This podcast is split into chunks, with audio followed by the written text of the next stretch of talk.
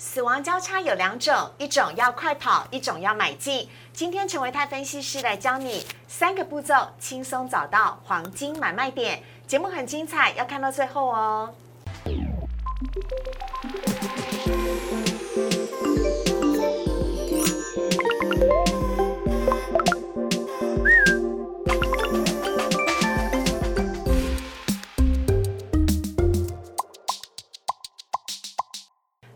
炒店标股在里面。大家好，我是主持人施伟，在我身边的是陈维泰分析师老师，你好。思维好，大家好。好，节目一开始呢，要先跟大家报平安哦，因为我们昨天有跟大家说呢，节目本来会有一点点的呃延迟，跟稍微的休息几天，但是呢，在经过昨天快筛之后，我们出来的结果是。全部都是阴性，是的，所以呢，我们现在都很安全哦，是没事的。但我们还在等待 PCR 的检测结果。但呢，呃，要告诉大家的是，我们在今天呢，节目恢复正常，还是会继续的来服务大家。然后维泰哥说呢，你看，我们都戴了红色的口罩，你说这是庆祝行情？对，台股今天开出庆祝行情，上涨上涨了一百九十三点哦，庆祝我们都是平安无事的。好，来看一下我们今天呢，维泰哥带的。主题，今天台股呢电子火拼，呃呃，大盘呢暴冲啊，上冲了一百九十三点大涨。另外呢，谁说死亡交叉就一定要跑呢？陈维泰分析师教你三个步骤，要来抓住黄金买卖点。好，我们来看一下今天台股的部分。台股今天呢是开高走高，最后呢尾盘收在今天的最高点一万七千一百五十九点。今天呢在盘中哦，不只是台积电神救援，而且呢电子呢是普遍呢满地开花，除了面板股之外了哈。好，那今天呢大盘总共上涨了一百九十三点，涨幅是百分之一点一，成交量呢则是增加到了。四千零九十亿，这是一个非常棒的好消息啊！那呃，同时来看到贵买指数的部分，贵买呢今天呢涨幅是百分之一点六二，成交量呢则是出量来到了八百七十八亿。好，这是一个非常棒好消息，因为可以看得到呢，在贵买指数的部分呢，已经是站在所有的均线之上了，而且是五月五号以来贵买收盘价的最高点。另外呢看到下面是三大法人，三大法人买卖超部分，今天是转卖为买哦。今天呢合计是买超一百五十九亿。留意的是外资呢，今呃在连续几天的卖超之后，今天是转卖为买，买超一百六十一亿。投信呢今天则是卖的耶，卖超了十八亿。好，我们来看到今天呢，台股的大盘的部分，要来请教一下维泰哥了。看到台股呢，在出现连四天的黑 K 之后呢，今天是出现了红 K，不仅收红，而且是价涨量增，突破呃交易量呢突破了四千亿。那请教一下维泰哥，有没有机会呢？台股再重新站上万七，而且是在所有均线之上之后，有机会收复疫情爆发前？五月十号的那一根黑 K 的收盘价，呃，一万七千两百三十五点吗？嗯，我认为当然是有机会啊，因为其实从今天的一个盘面结构来看，呃，今天电子股似乎有一点点接棒的味道。嗯，还记得在上个礼拜，对，思维还特别问我说，到底电子股什么时候要接，对吧？我说其实应该是快了，是，只不过因为传产股。哦，再转到电子股，从小转大，它本来就必须要花一点时间。哦，就好像我们在煮饭，如果你用小火去煮，嗯，一定要花比较多的时间去煮。对，就是这种，就是这种这样的情况。嗯，但是从今天或者从昨天这两天的这个。电子股的成交比重来看，嗯，我们可以发现到正电子股成交比重开始拉高到五十 percent 以上，对。然后呢，原本的航运股的部分呢，则是降到了这个三十 percent 以下，嗯，甚至连钢铁股也开始往下降，嗯。这其实的确有一些的一个个股，呃，在这边是出现了就是这个转强的一个情况，嗯。那刚刚其实思维也有提到，在这个投信的买卖超的部分，是同样的道理，我跟大家报告过，就是。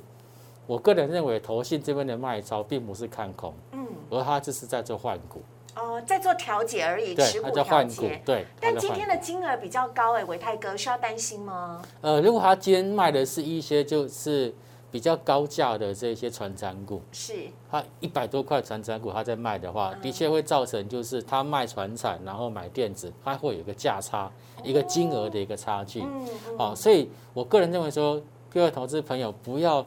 单纯看这个投信的买卖超，尤其是它出现卖超就很恐慌。我觉得不用，因为投信基本上它必须要有百分之七十或百分之八十的一个持股，所以它势必要去做一个持股的太弱留强。所以基本上我觉得它就在这个换股。那接下来只是要去确认一下，就是哎，那投信它到底换了哪一些股出去？嗯，那投信在卖的这些股票。我们短时间之内就暂时不要碰它。嗯，好。那至于说外资最近投信卖出去的，短时间之内先不要碰。对，好，因为这个是投信它的操作的一种习惯。对，当他决定要买的时候，就是买买买买买买买。嗯。当他决定要卖的时候，也是卖卖卖卖卖卖卖。很像分手的情人，一变心就再也不回来对对对对对。哦。所以呢，当他一开始由原本的买超转为卖超的那那个时候，不要太早去做介入。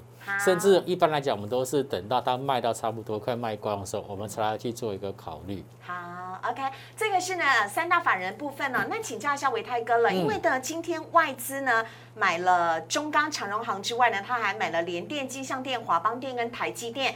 外资买了这么多的电子股，那是不是代表说，哎，电子股今天的成交比重回到了百分之五十二，有机会在接下来呢持续的加温，或者是电子股有机会的回到主流吗？是，嗯，其实哈，法人那个买盘转到电子股其实是件好事啊，哈，为什么？因为其实。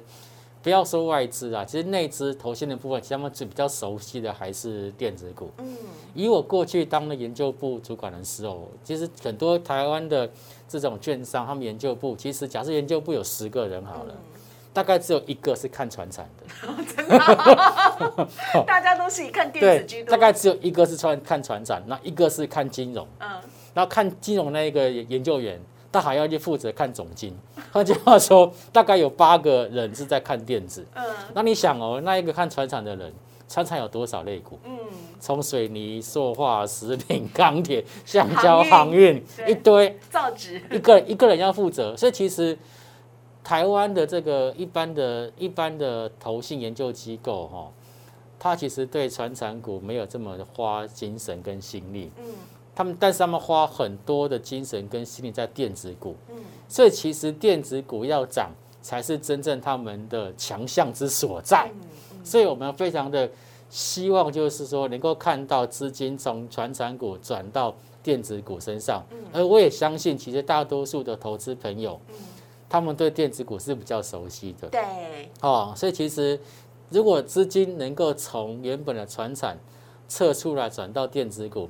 其实对台北股市会是一件好事。好，哎，那今天比如说大型的电子全指股，比如说像台积电啊、神救援，因为它股息的关系，呃，配的还蛮不错的。嗯，然后再加上联发科啦、大力光啦、犀利 KY 这些都有不错的好表现。大型电子全指股会带动整体电子股的部分吗？好，这个跟今天是六月十号。对。哦，跟这个五月份的营收公告出来有关。哎，我今天特别统计了一下，就是五月份营收创新高的加速将近一百家。嗯，在一百家里面，其实呢，将近有二十家是 IC 设计。嗯，也就是在创新高的个股里面，有两成是属于 IC 设计啊。是。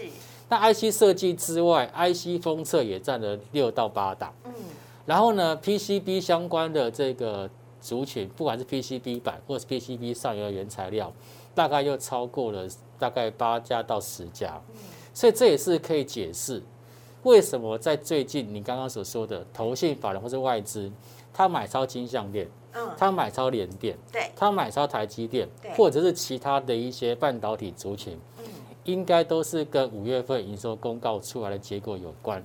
那当然，其实，在五月份营收公告的内涵里面，创新高里面，钢铁股大概也有六到八家。嗯，好，所以钢铁股其实这边可能短线上面，它虽然说之前有稍微一点拉回做修正，但是我个人认为，如果营收持续的走高的话，它也是可能会修正完之后再出现这个反弹。嗯，哦，所以整体来看，我比较比较倾向于说，接下来，呃，电子股、传产股，它有可能会做一个比较良性的轮动。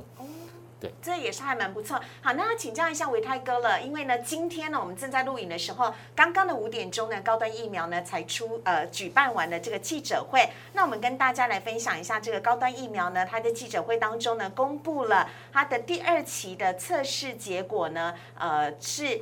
数据的安全性跟耐受性是良好的。那维泰哥怎么看呢？因为您在上礼拜的时候就已经有预告说，这个礼拜的生技股有可能会跌升反弹。那看得到高端疫苗呢，在吞了六根跌停板之后呢，是在连续有两根的涨停板，今天是暂停交易了。嗯，对，好，呃，今天呢，这个高端疫苗啊，它那个解盲记者会。那目前呢，根据根据我这个外行人的看法，根据我这个外行人的看法呢，其实应该算是成功了，应该算解盲成功，因为在第二期针对耐受性跟安全性来讲，所以接下来呢，大家就会比较关注到，就是它的这个有效性到底好不好？是好。那我也看了一些相关的一些资料，那其实这些资料其实大概都大概都有指到说，哎，这个接下来高端疫苗的这个有效性呢？有可能会跟 A G 差不多，嗯，哦，跟 A 差不多。所以其实我觉得这样子的一个消息，其实对这个接下来高端疫苗的这个股价来讲，应该会是比较正面的加分效果。嗯，毕竟它在这个解盲记者会之前哦那一段下跌七个停第七个停板，哦，是七个啊，跌了七个停板，然后呢反弹两个。那如果说那个下跌七个停板是误杀的话，你是不是要还他一个公道？也是，而且我一直记得维泰哥说。怎么下来的会怎么上去？诶，对哈，所以我觉得先看看在接下来高端疫苗的股价是不是持续在往上做走高。如果是的话，那我认为其他的疫苗相关的个股，像您刚刚所提到的基亚、嗯，台康生、基亚、台康生还有云城，全部都是涨停的。对，好，好，那甚至连这个本来没有直接相关的国光生技，今天也是有出现。小幅度拉抬的一个表现，哦，所以我觉得这个可能对这个接下来的这个生技股的一个走势，会有比较致命的加分效果。OK，好，这是跟大家来分享最新的股市的即时新闻。好，我们这边先稍微休息一下了，等会回来的时候呢，我们要来跟大家呢来分享维泰哥今天带来的主题。谁说看到死亡交叉就要害怕，一定要赶快跑呢？维泰哥要抓，要帮助你哦，抓住黄金买卖点。我们先进一段广告。请上网搜寻股市热炒店，按赞、订阅、分享，开启小铃铛。哪些股票会涨？哪些股票会跌？独家标股在哪里？股市热炒店告诉你。回到股市炒店的节目现场，我们来看一下今天陈维泰分析师带来的主题，要来告诉大家的是：哎，你一定学过黄金交叉跟死亡交叉，真的看到死亡交叉的话，就要赶快跑，赶快逃命吗？那陈维泰分析师呢，要来扭转你的想法，告诉你呢，请你抓住这几个黄金买卖点。有请陈维泰分析师，谢谢。好。呃，还是先从最近的一个台北股市的现况来去做一个发想。好，最近台北股市是出现成交量持稳的情况。嗯，它没有再像过去一样，哦，从四千、四千五、五千、六千，还有七千的嘞。对，这么一直持续增加的成交量没有，现在大概就是维持在四千亿上下。北北，哎，这四千上，所以它是相对持稳。那这个持稳的一个背后原因，其实跟我观察到的就是。当冲比例降低有关啊。嗯，好，换句话说，其实这个成交量才是比较符合真实的情况。过去的这个大量，这个五千亿以上啊，六千亿的大量，好像有点虚胖，嗯，有点虚胖。哈，所以呢，其实，在现阶段呢，在这个当冲比例降低的情况之下，其实是比较有利于一些就是，呃，比较稳健型的投资人这边去进场去做买进。否则每天上冲下起，像坐云霄飞车一样，谁敢去玩？我心脏也无力啊，我太对啊，哈，所以呢。这个情况来讲，就会造成个股强弱分歧哈。那个股强弱分歧的情况下，刚好这个行情又已经走到一万七千点附近。是。所以呢，我们看到在这个加权指数的一个部分，嗯，加权指数你可以发现到，最近其实是有一点点就是出现它的这个一个量缩横盘的情况，嗯，当中比例明显下降。好，这个是加权指数的一个部分。哎，当中比例下降，这个我觉得还蛮不错。在万七高点的时候，其实当中比例是下降的耶。对。这代表说，其实现在市场上面大家没有这么样的这个疯狂哦。那有一句话是说，这个股票市场的回档，其实是因为看到市场的疯狂，然后才会结束。OK，所以当大家没有这么疯狂的情况之下，我觉得这个行情或许它可以走的比较长跟比较久一点点。好，那除了这个加权这个指数之外，其实贵买指数的部分，其实这边也是同同样类似有出现这种所谓的一个就是死亡交叉的这个指标在高档情况。嗯，但是我个人认为呢，我这边还是要跟大家讲。很多人看到 K D 指标出现这种死亡交叉，尤其是在八十以上，像图形上面这种，大家就很紧张，对就很紧张。可是我必须要讲哦，并不是所有的这种 K D 的这个死亡交叉都会造成股价大幅度的下跌。真的吗？可是我们在教科书上学到的都是看到死亡交叉就赶快跑，一定要逃命哎。对，嗯，这是教科书上说的吧。对啊那我现在跟大家分享的是我们实物上面的经验。哎，快点快点实物上，面的经验。好，好，在这个 K D 指标的死亡交叉哦，我个人会把它区分成两大类啊，嗯两大类哈，不是阴性跟阳性。好，那是哪第一种大类呢？第一种模式，我把它称之为就是行进间的一个模式。嗯哦，行进间的模式，什么叫行进间的模式呢？就是如果说今天整个股价它是持续维持多头的，嗯，这个时候呢，K D 指标在高档出现类似死亡交叉的这种情形，嗯，它是很有可能因为它是属于多头架构，它那个指标呢很可能会休息两天之后又再往上翻扬，就会形成多方钝化，嗯。这是第一种，或者是有可能它是哎拉回还不到二十，它就出现。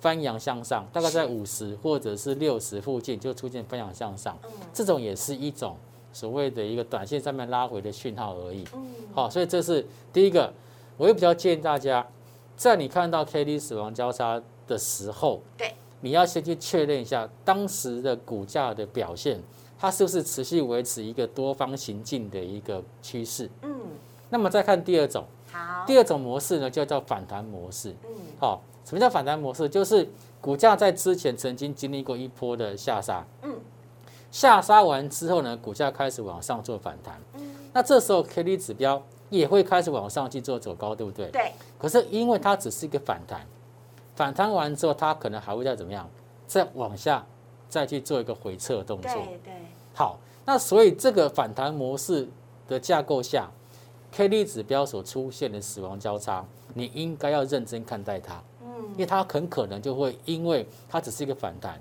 未来股价会往下去做修正，而这个 K D 指标就是提醒你，嗯，哎，这波反弹可能接近尾声哦。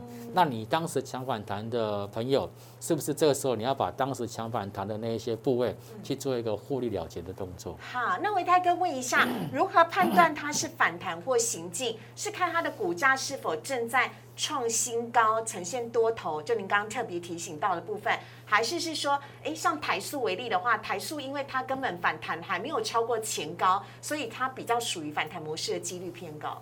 好，这个问题问得非常好哦。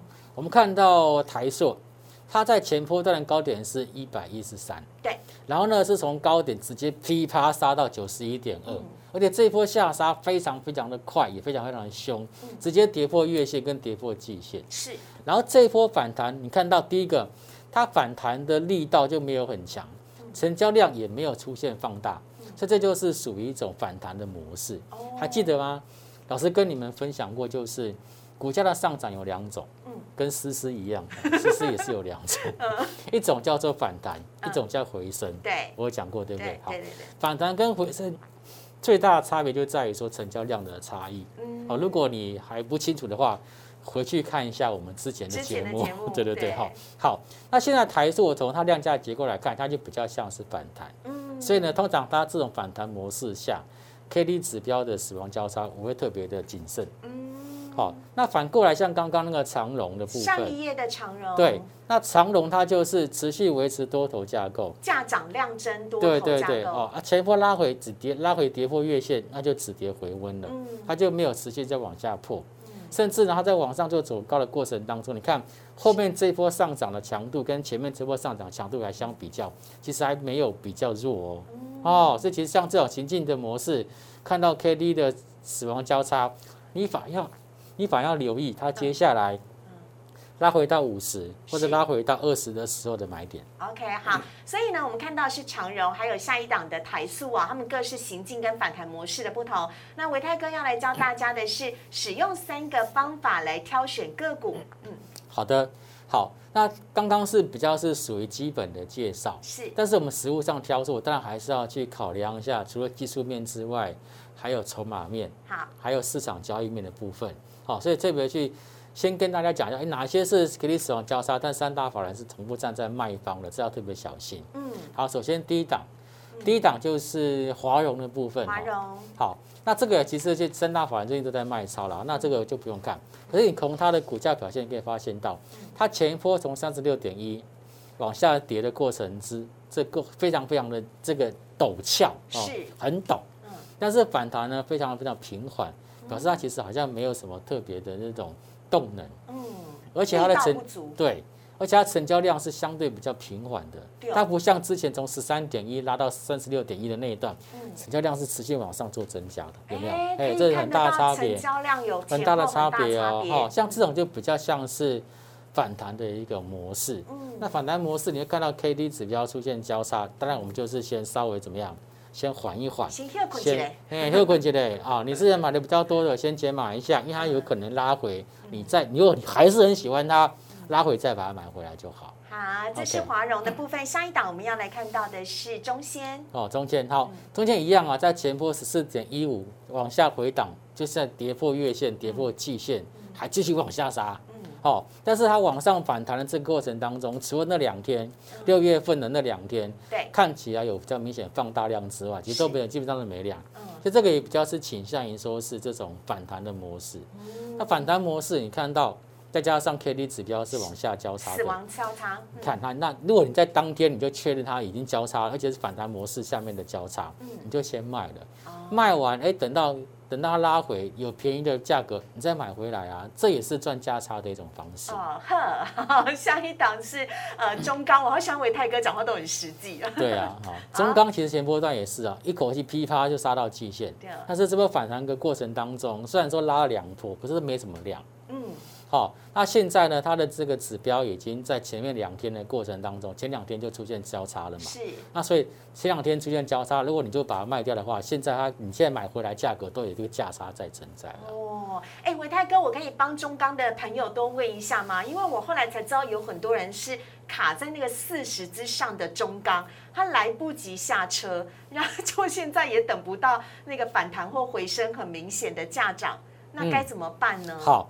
如果现在的这种情况，我会建议你稍微等一下，因为你在上一个礼拜你没卖嘛，哎呀，你休你休息了六天，因为 K D 指标在上面已经交叉向下，当天你没有卖，对，你你你还没有看到我们节目嘛，对，那以后你可能就知道了，对不对？好，好，那我现在说的就是第一个，它现在呢指标又回到大概 K 值又回到三十九，嗯，哦，再再往下一点大概就回到二十了，嗯，我认为现在不要去做杀低，再加上我们刚刚看到。外资今天买超的是中钢，是，所以呢，我个人比较愿意相信它，就是哎，它回到二十之后，它会有机会做一个往上做反弹。嗯，当然反弹强度到底够不够，这我就再说了哦。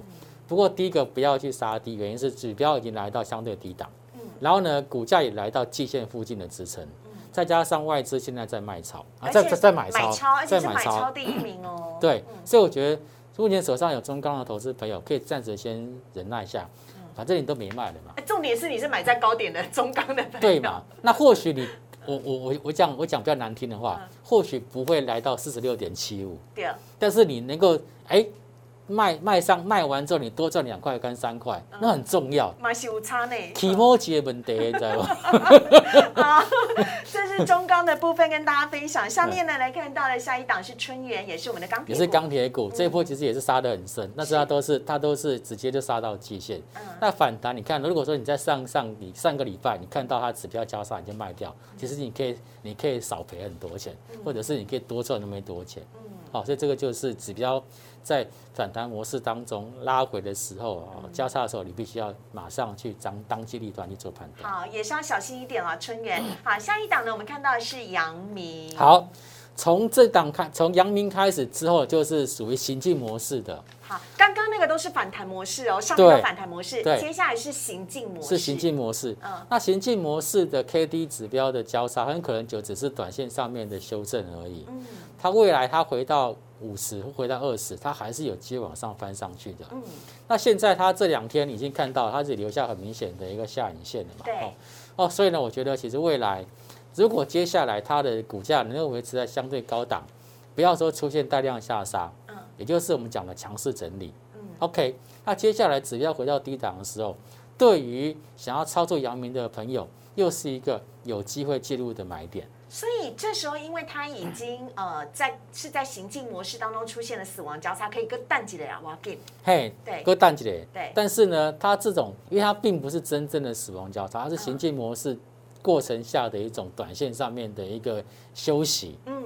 等到它指标回到低档，你还是可以思考去进行买进的动作。，OK 哈啊，下一档你看到的是望海，哎，望海这边也是哦，看。它要出关了没啊？哎 快了快了。应该，下礼拜就要出关了。是。你看哈，那最近可以发现到它的股价也在高档哦，像横盘整理，横盘整理。是。那么分盘交易对股价没有太大的影响。嗯。那同样的呢，这个 K D 指标在高档也出现这种死亡交叉，嗯。可是并没有造成股价快速的下跌，是。就是因为它目前还是存在一个行进的一个模式当中。OK 哈。下一档我们看到的是新塘，最近很夯呢。对，新塘哈，那一样啊，它在这一波往上做走高嘛，它过了高点之后总会有震荡，嗯那震荡过程当中呢，哎，一天跳空下来，造成那个指标好像在高档出现死亡交叉。如果这时候你很紧张，你把它卖掉，卖完之后，你看这两天它是反弹上去了，是哦，所以我才说这种行进模式下面的个股，看到指标在高档死亡交叉，不要特别的恐慌，你要先判断一下啊，它是不是真的业绩不好，或者是真的它有这个主力出货的情况。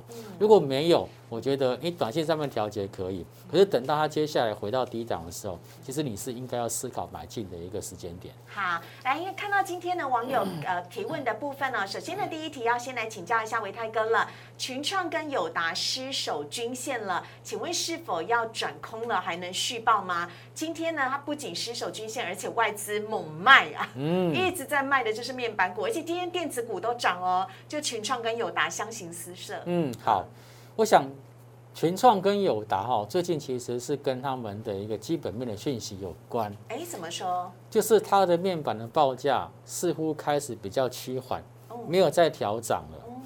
所以呢，在这样情况之下呢，这个基本面就会有点杂音。那如果说从筹码面来看，刚刚思维已经讲了，啊，从上个礼拜开始，群创、友达基本上法人是卖的多于买的啦。对对，好卖的多于买，所以这种大型股法人在卖，当然它股价也就不会太太好看。嗯那如果我们运运用到刚刚的 K D 指标死亡交叉的部分来看，你可以发现到这一波的群创哦，从嗯二十块钱的低点往上走上去，嗯，你觉得它是行进模式还是反弹模式？它应该是反弹模式吧？对量至少量没有显著增加对嘛，它是属于反弹模式嘛。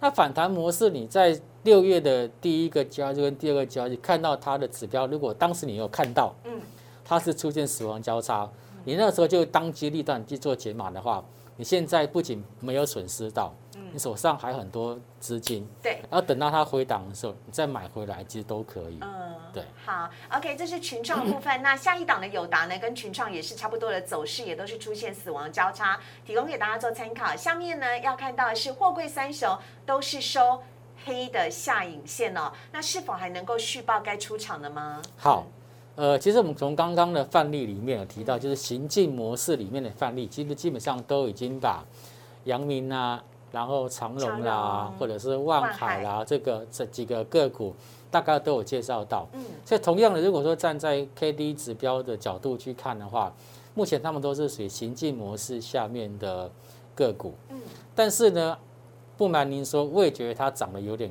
高。嗯，所以这个时候呢，其实我比较不建议空手的朋友在这边去做介入跟追高。但如果你之前是做买进的朋友，你现在成本比较低的，你是可以做续报。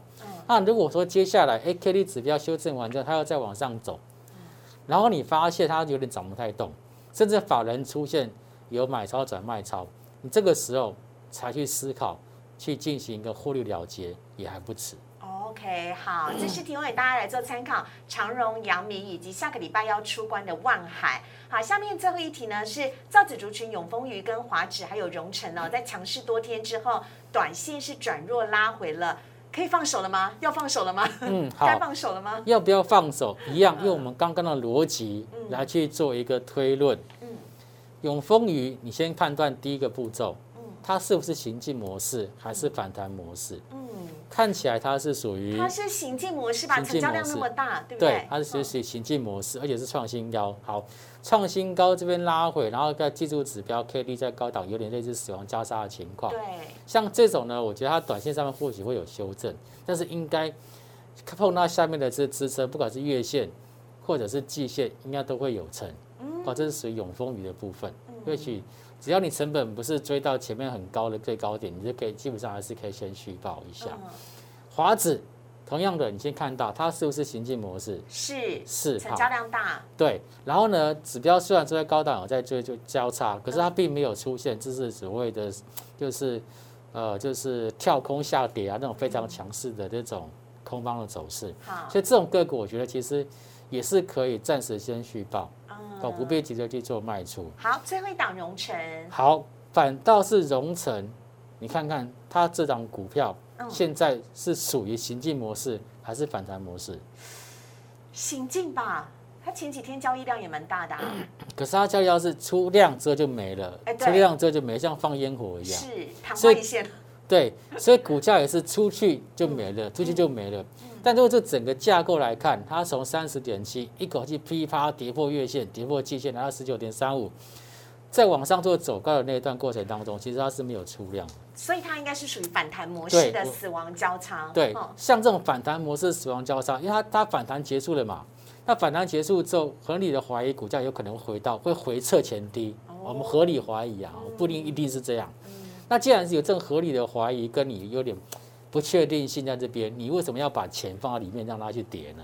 哦，OK，还是要小心为上对哦，哈。好，以上呢是跟大家分享非常精彩的内容。我们在今天节目当中也非常的感谢陈维泰分析师，也呼吁大家呢，如果你喜欢股市的炒店的话呢，可以在我们的频道上面帮我们按赞、订阅、分享。